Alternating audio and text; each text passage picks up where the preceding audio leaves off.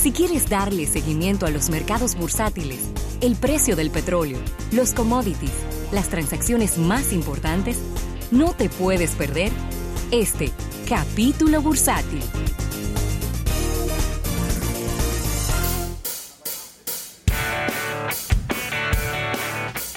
Bien, señores, y agradecer a nuestros amigos de eh, Universal por esta sección del capítulo bursátil y agradeciendo al Banco Popular a tu lado siempre. Bueno, Rafael, y casi en completa contraposición a lo que habíamos comentado en este programa, los precios de casi todos los combustibles aumentaron en el día de hoy. y mucho. Increíble.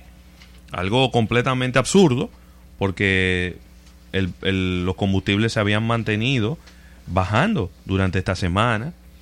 Y ¿Cómo terminó en el día de hoy? Hay que revisar para ver si... Sí, ahora lo, revisamos, aunque se supone que es el día miércoles, que se toma como punto de referencia. Me encantó el se supone. Sí, se supone, porque se supone que o dejarlos igual o debieron haber tenido una baja, no esta semana, sino la semana pasada inclusive.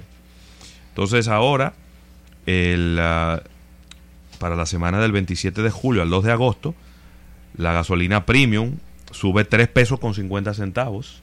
Mucho. 3 con 50, 3 y medio. Ahora va a costar 230 pesos con 90 centavos.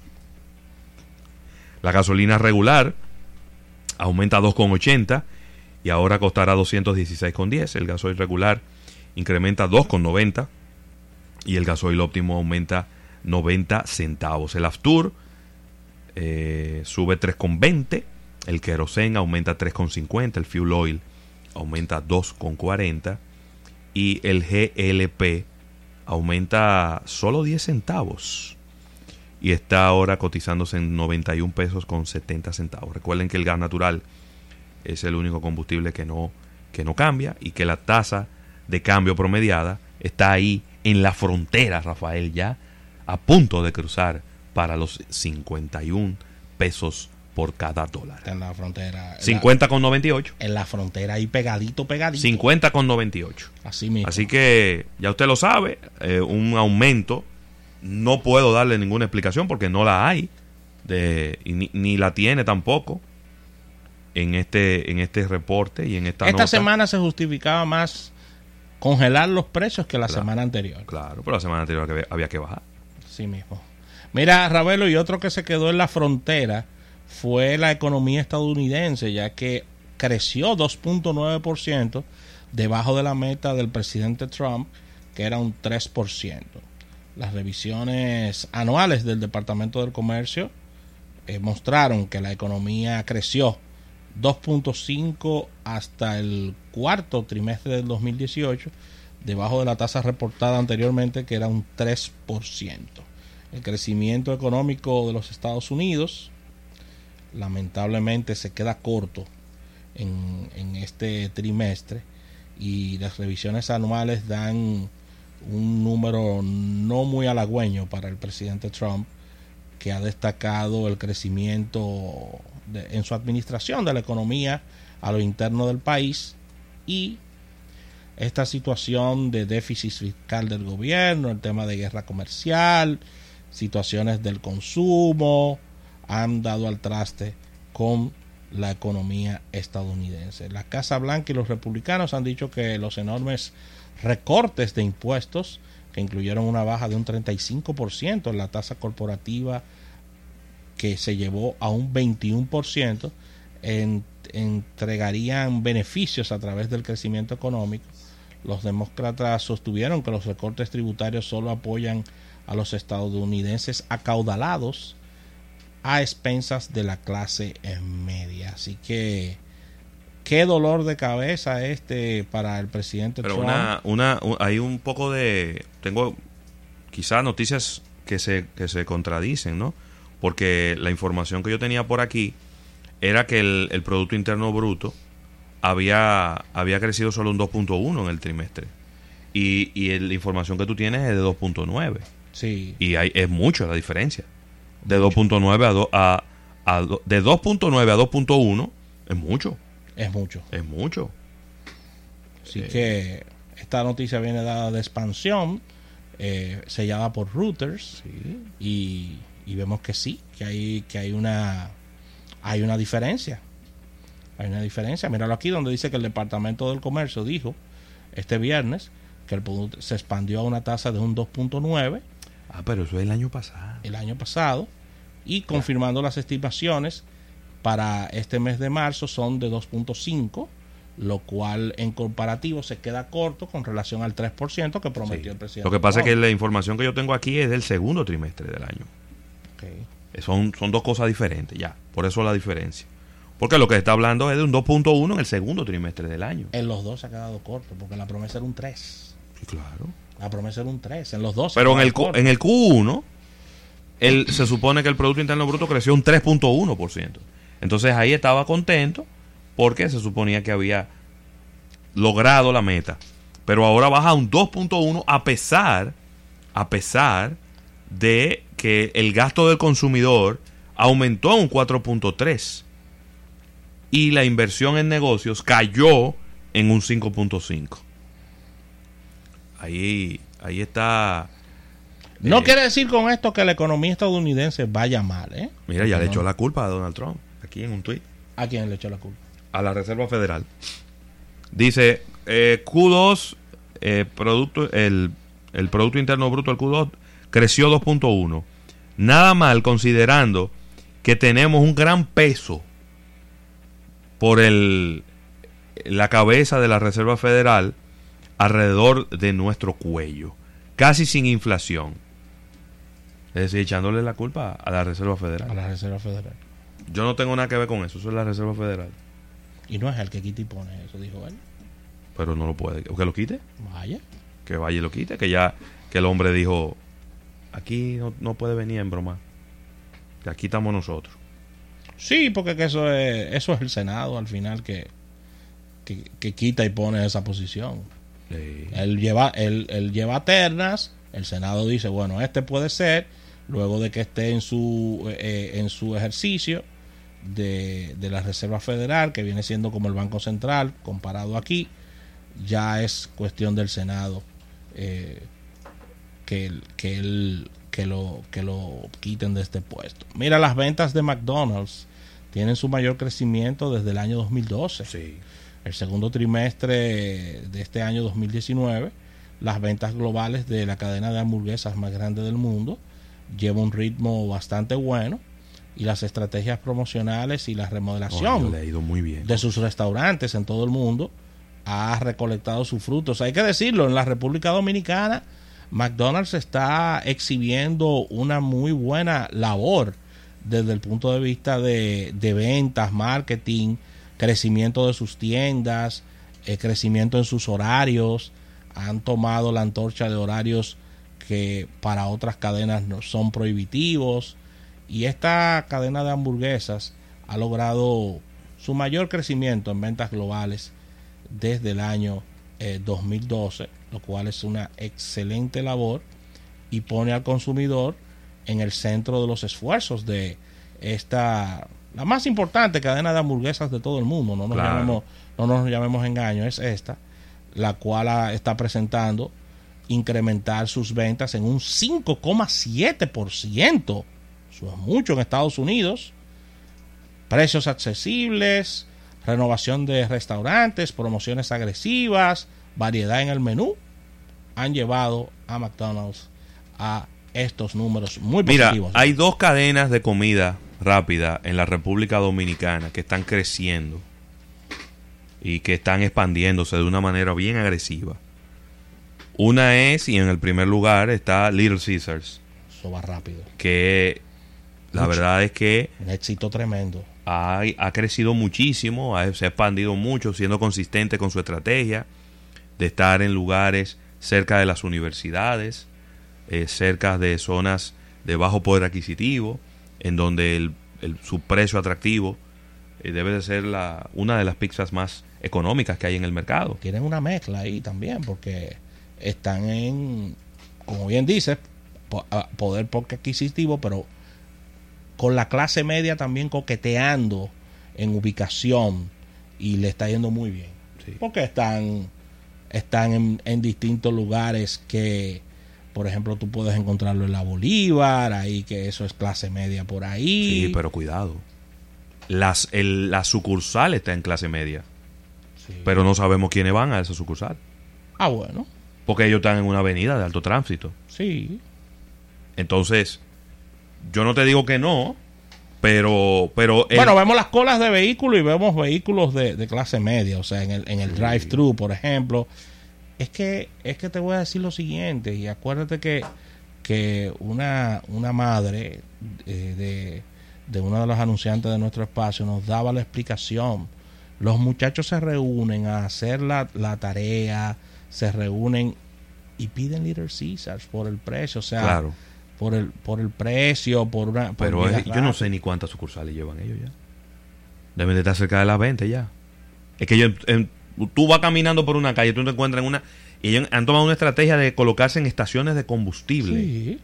Una estrategia que Ellos colocan- pare- parecería que le está funcionando. Ellos tienen una ahí mismo en el corazón de Santo Domingo. Al lado, al lado de Tabú Bambú está Little Caesars. Sí. Ahí mismo.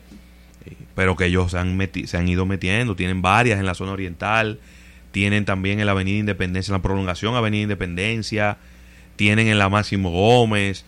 Eh, eh, ese es un número, ese es un número que que hay que actualizarlo porque ellos han abierto muchas y que y tienen otras en camino. Tengo que probarla la pizza, a ver cuál es la experiencia en, en esta ocasión. De verdad que me he descuidado en esa parte. No la he probado en, en esta Sí, temporada. yo- En la primera temporada que tuvieron hace años, la probaba con gran consistencia, ya que teníamos un, eh, eh, un, un amigo muy cercano de ambos que era gerente de la tienda y vi- vivíamos metido allá. Pero tengo la tarea de probar la pizza que no lo he hecho. No sé si lo has hecho tú. Yo la probé no hace no hace un año Ok. con Isaac Ramírez, nos sentamos y nos comimos una pizza ahí. No es mi favorita. Ok. Pero es, pero es una pizza comible, es decir, no- las pizzas no tienen mucho secreto. Salvo En aquella ocasión. quizá, quizá Pizza Hut es la única pizza que es que su manera de preparación, su, su- el producto terminado es muy diferente al resto de las pizzas. Después la mayoría de las pizzas son muy parecidas. Entonces, en ese sentido no hay, no hay mucho secreto. Es difícil tú diferenciar una, una Little Caesars y una Papa John's, por ejemplo. Yo no, pues te digo, no. A mí, el, el- la masa que me gusta es la masa pan de, de Pizza Hut. Y ahí siempre, siempre me voy por ahí. Pero de que son los que más están creciendo a nivel de, de Uf. distribución Eso va rápido. y de, y de sucursales. Y luego, Pero y luego, Creo que es capital norteamericano, no, no hay capital local. no, yo no sé. Eh, eh, eso fue lo Se que- supone que la ley dominicana no lo Eh, permite. que- eso. Es decir, hay un socio, hay un socio, por supuesto, do- eh, dominicano. Lo hay, lo hay. Pero tengo entendido que es que es norteamericano. Pero ah, te- tengo que, que verificar bien la información. Si, si la memoria no nos falla, eso fue lo que no- nos dijeron. Pero lo importante aquí es el crecimiento del Little Caesars, de cómo le está yendo. Claro. Y Y, McDonald's. McDonald's y. McDonald's, que ha ido creciendo. Ha ido creciendo bastante. Eh, Bueno, ahí por lo menos. Ahí la Churchill frente a Lucamaima. Todo eso es de McDonald's, todo, todo ese terreno. En la Churchill, En la Churchill, frente, frente a, la, fre- frente a la extensión de la Pucamaima, porque eso es una extensión de la Pucamaima. Ahí mismo en la Churchill, Churchill con Sarasota. Eso ahí está McDonald's. Y ellos han tomado toda esa extensión.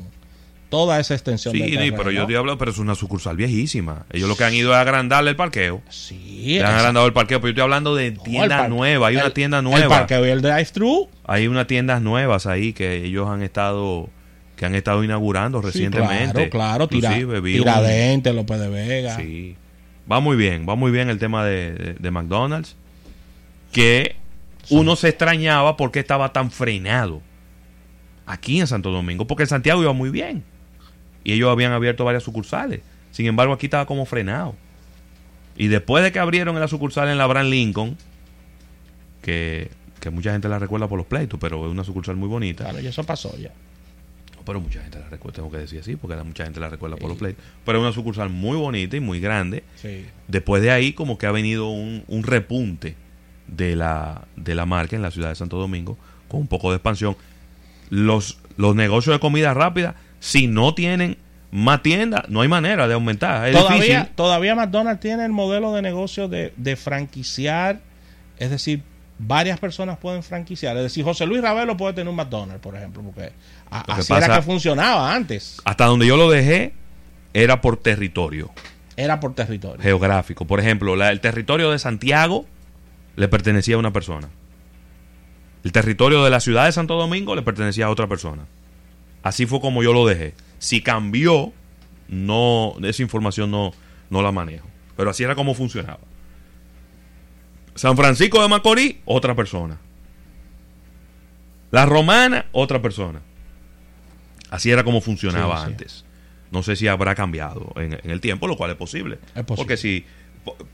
Es posible de alguna manera cambió la manera, de, de- de alguna forma se ha impulsado El en que- haya más sucursales. Sí. Y, y- y tiene que haber habido en algún momento un cambio o algún tipo de incentivo a que eso ocurriera. Y ahí está. Estancadas Burger King. Yo diría que, cuanto al a revés. crecimiento. yo diría que inclusive... de- Decreciendo, dirás. eh, sí. Sí, Decreciendo. ¿Cuáles han cerrado? No recuerdo. ¿eh? creo que en algunas plazas. Cerrado.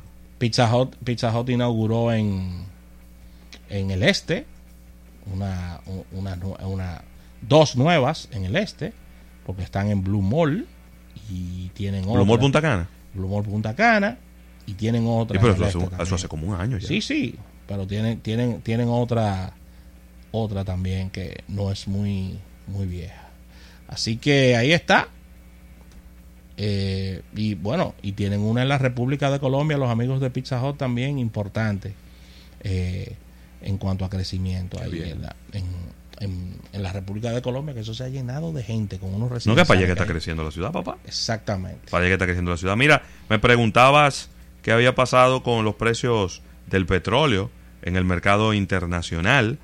Y te tengo por aquí que está muy estable. 56 dólares con 10 centavos el barril. Esa es, el- esa es la media de cómo ha estado durante toda la semana. esa es la No ha habido ningún cambio. El oro, 1.432 dólares la onza, mientras que los principales mercados bursátiles de los Estados Unidos están positivos en este momento y el Nasdaq se montó en un cohete, Rafael, 8.327, creciendo un 1.08% en el día de hoy. El Standard Poor's 500 ya 3.023, mientras que el Dow Jones 27.153. All time high en todo, en todo esto eh, lo que tiene que ver con los índices bursátiles de los, de los Estados Unidos. Y luego te voy a, a comentar, tengo por aquí varias informaciones, pero las acciones de, no puedo dejar de mencionarte que las, las acciones ¿De de quién?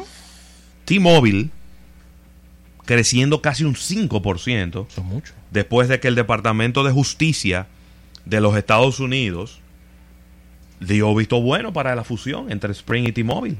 ¿Qué? A pesar de la negación del Departamento del Comercio, de los fiscales, de... de- ¿Cómo? Sí, señor.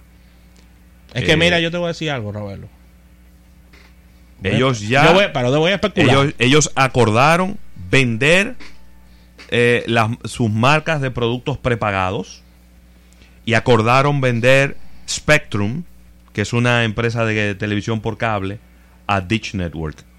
Y eh, esas eran las, las inquietudes que tenía el Departamento de Justicia. Y ahora viene el la aprobación por la FCC, que es la Federal Communications Committee, que ya sería el último paso para la adquisición, para, perdón, para la fusión entre T-Mobile y Sprint, que se convertirían en la tercera telefónica, pero acercándosele bastante a Verizon y a AT&T, Mira. que estaban, que estaban ahí en primer y segundo lugar. Lo voy a decir bien llano. Cuidado. Spring no aguantaba en el paso del tiempo la, la- e- ese mercado tan competitivo y de tanta inversión de los Estados Unidos en telecomunicaciones. Pues no te creas que T-Mobile estaba muy bien, ¿no? No te creas que T-Mobile estaba muy bien, que digamos, ¿no? Ellos estaban en apuro los dos.